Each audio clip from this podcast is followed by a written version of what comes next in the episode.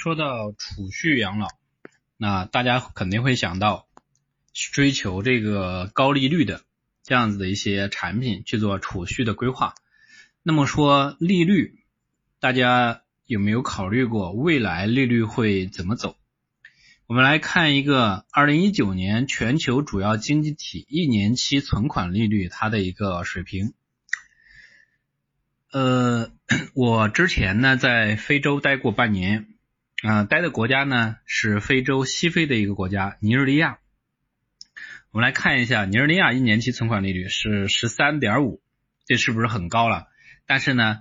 呃，当地的这个货币的这个贬值是非常厉害的，所以呢，这样子的一个利率对于他们国家来讲确实是挺高的。但是呢，考虑贬值的话，其实这个水平来讲的话，呃，还算可以吧。然后俄罗斯的话，目前一年期存款一年期存款利率是七点二五，百分之七点五。南非的话是百分之六点五，巴西呢是百分之六点五，就是南非跟巴西是一样的。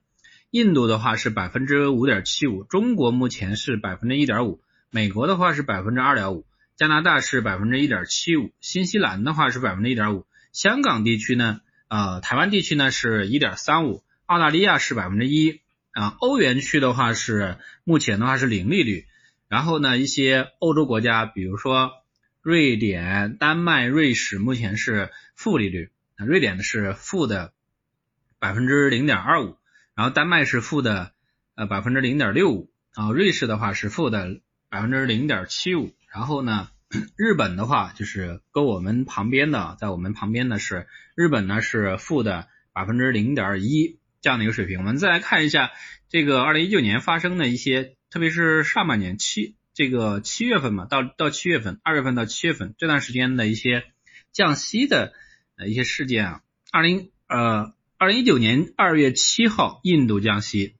然后呢紧接着二月十五号埃及降息，然后四月四号，也就是说没过几个月，印度又第二次降息。五月七号呢，马来西亚降息；五月八号，新西兰降息；五月九号，菲律宾降息；六月四号呢，澳大利亚降息。然后六月五号，也就是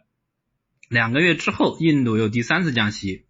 然后七月十八号，呃，韩国降息；七月十八号，印尼也降息。然后呢，这是一个在二零一九年发生的一些降息的事件。通过这些降息的事件来讲的话，包括我们现在的一个。呃，国内的一个发展情况，我们可以发现，就是低利率时代的话，已经成为全球的普遍现实。未来的话，也会呃，这个趋势呢是存在，趋势是存在的，可能也会形成为新常态。那这种情况下，我们如果说还要想靠储蓄养老的话，我们可能说真的需要挑选比较合适的